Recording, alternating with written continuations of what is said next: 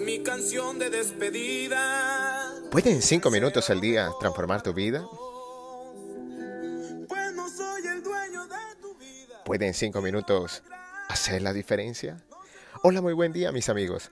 Empezamos esta jornada con la certeza de poder comprender que una buena despedida siempre es el comienzo de un buen recibimiento. Y como es habitual, vamos a empezar con la historia de este término. Despedida viene de expetere, donde el prefijo ex, como hemos visto en un sinnúmero de términos, nos da la idea de hacia afuera, mientras petere significa impulsar, empujar, dirigirse hacia algo con impulso. De aquí también proviene la palabra ímpetu. Así pues, expetere y despedir lo que significan originariamente es arrojar con impulso algo hacia afuera. Asimismo, nos acerca la interpretación de apartar, dejar marchar o hacer que otro se vaya. Creo que la historia explica muy acertadamente la idea del día de hoy. Despedida es la acción de decir adiós o dirigir una palabra, expresión o gesto de cortesía a una persona a otra cuando se separan o cuando una de ellas se va. Y todos sabemos que muchas veces no es para nada fácil decir adiós. Sin embargo, nuestros procesos de crecimiento y desarrollo solo son posibles cuando somos capaces de decir adiós a todo aquello que necesita ser revisado, ajustado y corregido. No todo adiós es definitivo, como decíamos ayer en Migrar, pero estar dispuesto a despedirnos de todo aquello que ya no agrega valor para concentrarnos en lo verdaderamente importante es parte crucial para madurar y prosperar. Si eres fiel escucha de este espacio comprenderás cuando digo que cada cierto tiempo nos damos cuenta que aquello que sabíamos hoy quizás ya no nos sirve para las nuevas realidades. Por eso para una buena despedida debemos comprender que nada de lo ocurrido fue un error, todo proceso tiene momentos que se requieren vivir para poder validar nuestros condicionamientos y nuestras condiciones. Así, solo podemos abrirnos a un proceso de despedida cuando habitamos un sentimiento maravilloso llamado amor y gratitud. Las despedidas nos permiten abrir nuevos espacios para que energías renovadas lleguen y podamos aprender de lo sucedido y practicar para lo que se viene.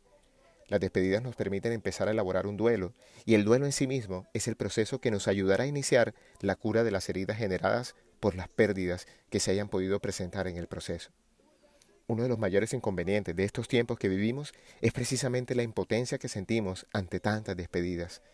Ver trascender a nuestros seres queridos a la distancia, sin poderles dar un abrazo o un beso de despedida, nos deja, no deja de ser una desventaja en los procesos de aceptación y duelo.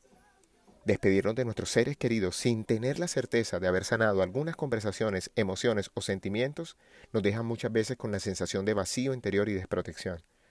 Aunque sabemos que la partida física de nuestro cuerpo material es una realidad inexorable, vivimos de espalda a ella y se nos olvida que cualquier día puede ser el de la despedida. Por eso es sumamente importante verificar día tras día qué heridas aún sangran en nuestro interior para darles una cordial despedida final pero encontré una acepción de despedir que me gustó mucho y dice así, lanzar desde el interior con impulso o arrojar fuera de sí con fuerza una cosa, de manera que se proyecte hacia el exterior. Las despedidas sanas nos permiten arrojarnos al exterior con una nueva actitud y con ganas de aprovechar todo aquello que este plano existencial tiene para nosotros.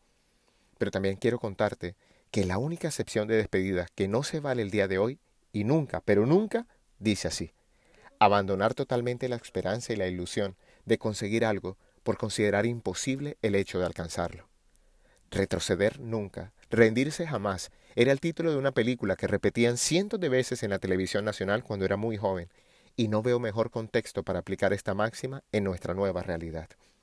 La vida es una sucesión de hechos y de procesos, y cada uno de ellos tiene una salida y una llegada.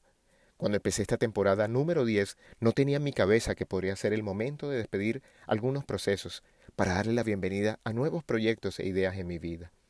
Pero debo confesarles que lo que me llevó a esta meditación fue el título de un libro cuya autora, Bella Ryder, inmortalizó con una genialidad.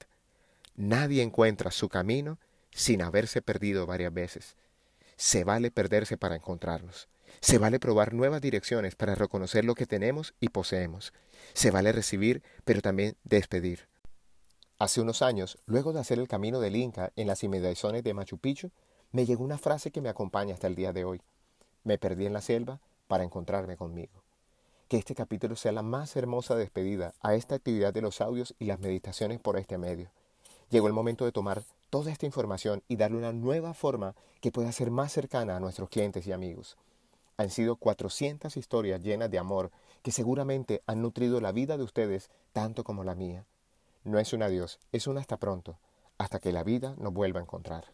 La canción que acompaña esta meditación es de uno de mis artistas favoritos, Felipe Pipe Peláez, y se llama Todo de cabeza, que empieza con esta frase que dice, esta es mi canción de despedida y será lo mejor para los dos. Hoy te habló tu amigo Luis Gabriel Cervantes, desde el lugar de Midas, para recordarte que cuando dedicas cinco minutos al día para ti, te das la oportunidad de despedir todo aquello que ya no vibra con tu energía de esencia.